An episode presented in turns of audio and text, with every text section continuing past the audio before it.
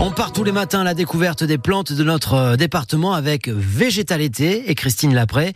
Vos invités sont botanistes dans l'association des écologistes de Leusière, située à Prades-le-Lez, Christine.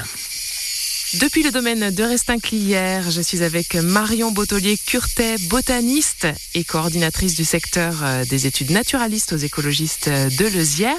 Bonjour Marion. Bonjour. Aujourd'hui, on va parler euh, du roi de la garrigue, celui qui embaume par son odeur et son parfum, le thym, Marion.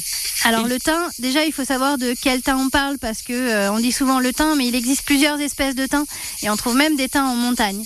Alors aujourd'hui, le thym dont on va parler, c'est vraiment euh, le, symbole des garrigues. C'est euh, un thym qui pousse sous forme de petit arbrisseau, euh, tout petit. Il n'est pas plus haut que 50 cm, mais par contre, on voit bien quand on le regarde qu'à la base, il produit du bois.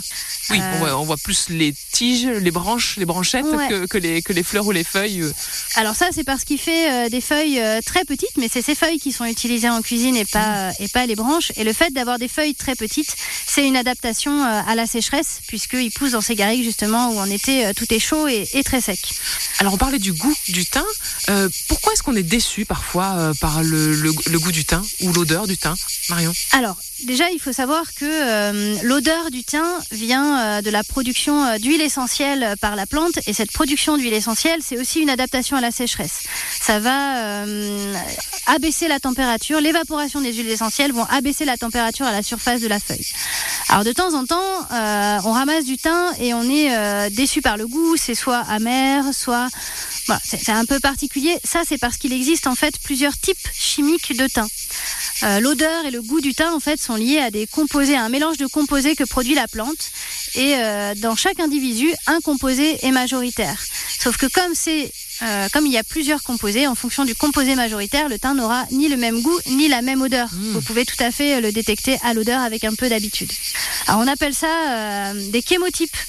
Et chez nous, il en existe. Alors en tout, il en existe une douzaine. Et chez nous, on en a surtout euh, surtout sept. Voilà, il y en a trois qui sont un peu plus euh, un peu plus communs. Et d'ailleurs, ceux qui utilisent les huiles essentielles le savent bien, puisque quand on achète l'huile essentielle de thym, on demande euh, quel chémotype on souhaite acheter. Outre l'intérêt dans sa cuisine et, dans les tisanes, hein, le thym c'est aussi une très bonne plante médicinale qui a d'importantes propriétés euh, antiseptiques et du coup euh, qui est conseillé. Voilà, dès qu'on a mal à la gorge, dès qu'on est un peu fébrile, euh, ne pas hésiter à boire des tisanes de thym. Très efficace.